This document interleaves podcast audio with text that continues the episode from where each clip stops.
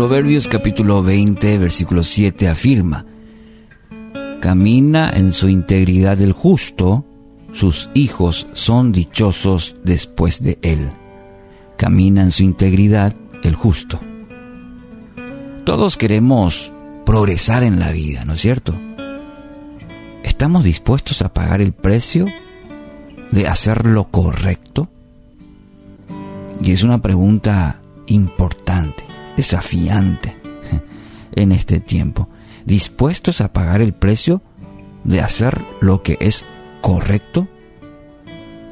En esta carrera vertiginosa de la vida, todos buscan el éxito, el anhelo de la prosperidad, y no está necesariamente mal eso. El problema es a qué costo la gente el ser humano busca la prosperidad, busca el éxito. Y aquí tenemos que hablar, cuando entramos en este tema, entra en escena la integridad. Integridad. Lo habremos escuchado, lo habremos dicho. Integridad, según la, el diccionario de la Real Academia Española, dice, es la capacidad de las personas por la cual su conducta es coherente con su pensamiento y su decir. Interesante. ¿Cómo lo define? Una persona íntegra guarda todas sus partes enteras, lo que piensa, lo que dice y lo que hace. Guardan un mismo sentido y dirección. ¿Mm? La integridad es el cimiento sobre el cual se construye todo éxito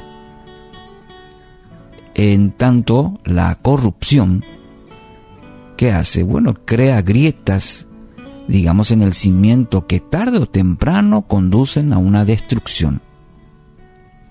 Para exigir honestidad de los demás, primero debemos, debo tener la autoridad moral, espiritual, para señalar.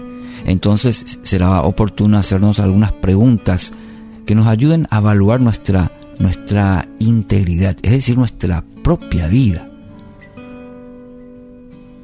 Para señalar, para poder aconsejar, para poder decir, tener la autoridad, bueno, primero empezar por uno mismo.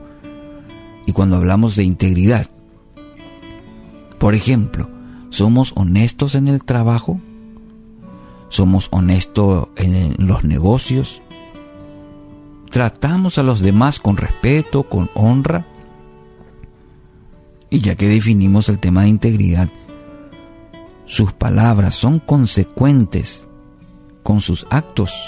Es decir, hay una coincidencia entre sus palabras y sus actos.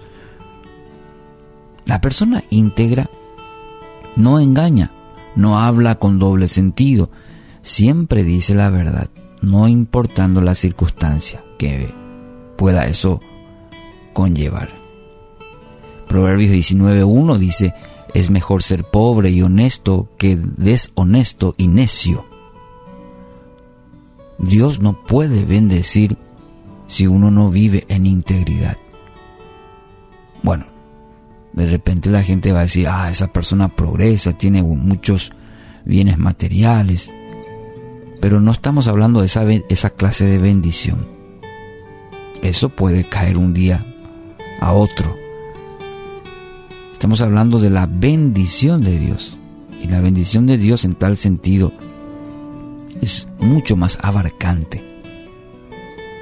Entonces, el tema de la integridad es muy importante recordarnos. Por ejemplo, al empezar esta semana, cómo la integridad, mi integridad esta semana va a permear todas las áreas de mi vida, en el, trabajo, en, mis relaciones con los demás, inclusive en mi relación con Dios. ¿Soy realmente honesto, íntegro, transparente, con Dios y con los demás? Ahora, fíjese muy bien un aspecto interesante, importante que añade este versículo. Sus hijos serán dichosos. Pareciera que, sí, en el Proverbios capítulo 20, el versículo 7, nuestro texto de hoy. Camina en su integridad el justo. Hemos ya definido la palabra integridad.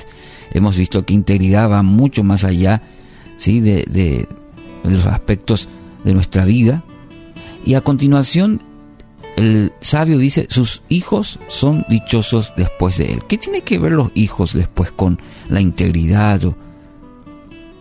Interesante, sus hijos serán dichosos. No hay mayor y mejor legado que pueda dejar a sus hijos que vean en usted una persona íntegra. A veces como padres siempre pensamos en dejar, ay, quiero dejar un, legado a mis hijos, a mis nietos. Y mayormente se inclina hacia dejar algo material, ¿no es cierto? Quiero dejarle una casita, quiero dejarle algún título, y no está mal eso. Pero no hay mayor y mejor legado que usted pueda dejar a sus hijos que sea el, testimonio suyo de ser una persona íntegra. No se preocupe tanto por los bienes materiales, estos vienen y van, pero la integridad es un legado eterno. Y lo encontramos en varios ejemplos en la Biblia de grandes personalidades bíblicas que han dejado tanto un legado bueno como otros no. Y fue de generación a generación repitió, digamos, ese patrón. De eso, en cuanto a la integridad me refiero. Entonces cuando hablamos de integridad es algo que trasciende generaciones. Por eso es importante que usted observe para, para sí mismo, mire un poco atrás y, y si hay aspectos que mejorar en cuanto a esto, hoy decida ser una persona íntegra por usted y por su generación. Jackson Brown dijo una vez, vive de modo tal que cuando tus hijos piensen en la justicia y en la integridad, piensen en ti. Es desafiante, ¿verdad? Hoy decida ser responsable de sus acciones y decisiones. Sea una persona de excelencia, tanto en lo secreto como en público. Esto abrirá puertas de bendición para usted y no solamente para usted, también para su generación.